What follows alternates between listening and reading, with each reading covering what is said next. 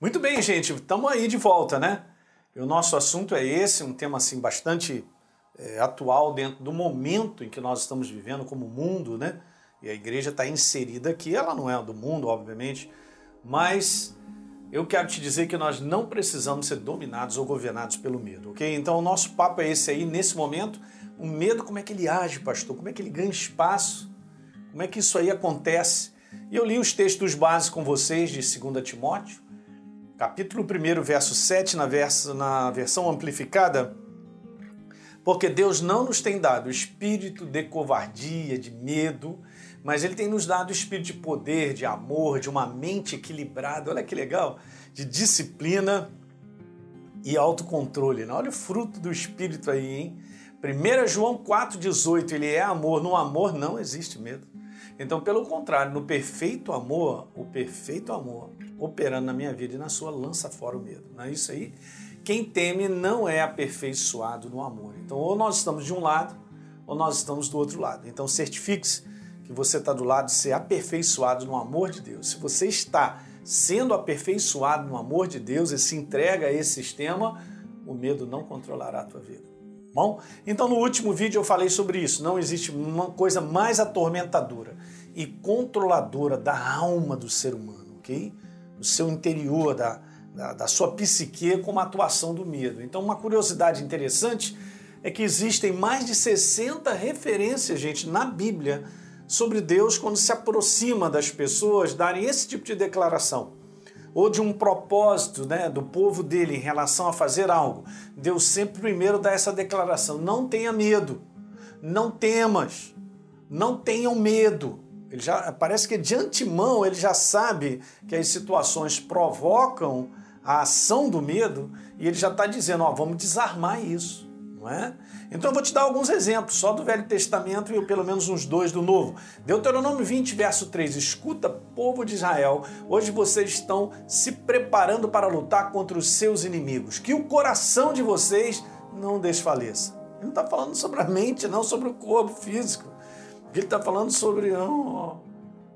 Então veja, não tenham medo, não tremam, nem fiquem apavorados diante dos inimigos. Veja o verso número 4. Porque o Senhor, o Deus de vocês, é quem os acompanha e vai lutar por vocês. É o Senhor da guerra.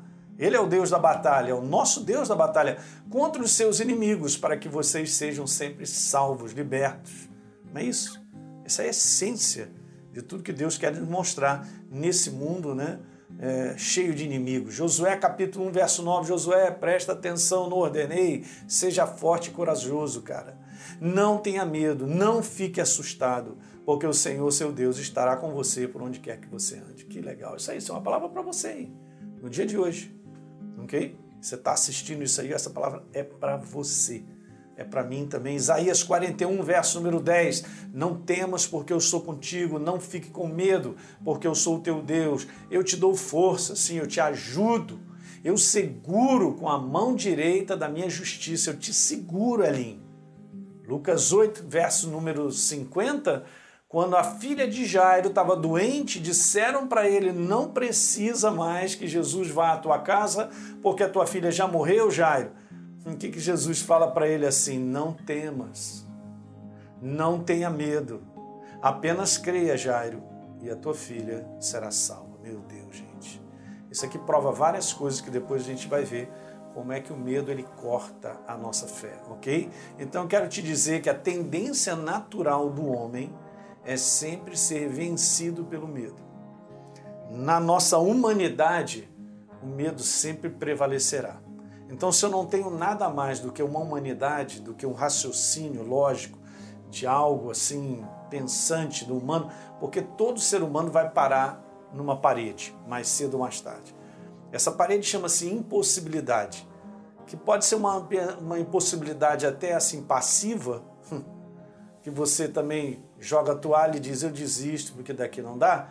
Agora pode ser uma impossibilidade ativa ao que te ameaça até a tua própria vida, ou a vida da tua família, né, ou da tua existência sobre a face da terra. Então, a gente tem que tomar cuidado, queridos, porque nós vivemos no mundo do espírito.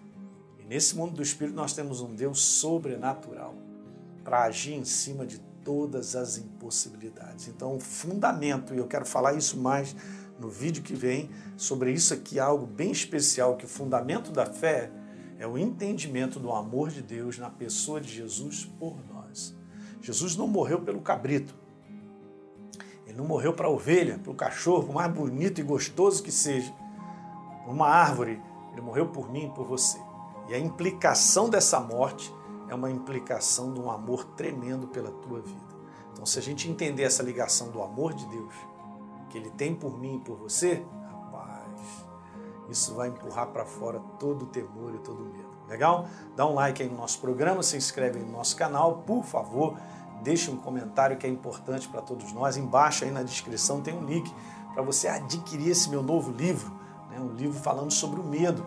Você vai ver muitas coisas que eu coloquei lá que são importantes e vai te ajudar bastante. Não tenha dúvida disso, para que o medo não controle nem domine a sua vida. A gente se vê.